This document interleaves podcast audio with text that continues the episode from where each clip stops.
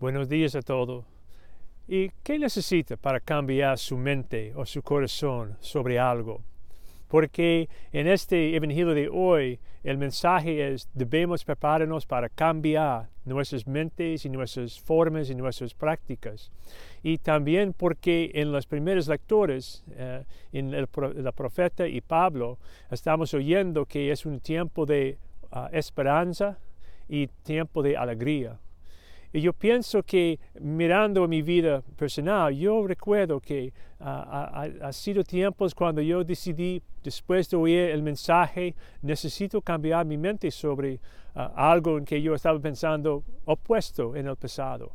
La realidad, hermanos, es en este tiempo cuando tenemos menos luz durante el día y también Ah, tenemos dificultades en el medio de esta pandemia, en el medio de un mundo que está lleno de violencia a veces y dificultades y desafíos grandes. Todavía somos invitados a cambiar nuestras mentes y recuerda que Dios es Dios y su amor por nosotros es infinito.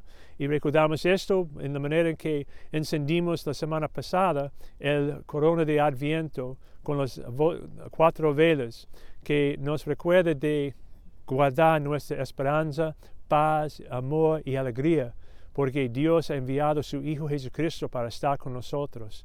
Y entonces necesitamos cambiar nuestras, nuestras mentes y almas y corazones. Y recuerda que aunque otra vez en medio de dificultades, Jesucristo está alivio entre nosotros. Y esa es la razón por, nuestra alegría y esperanza que oímos hoy en los primeros dos lectores.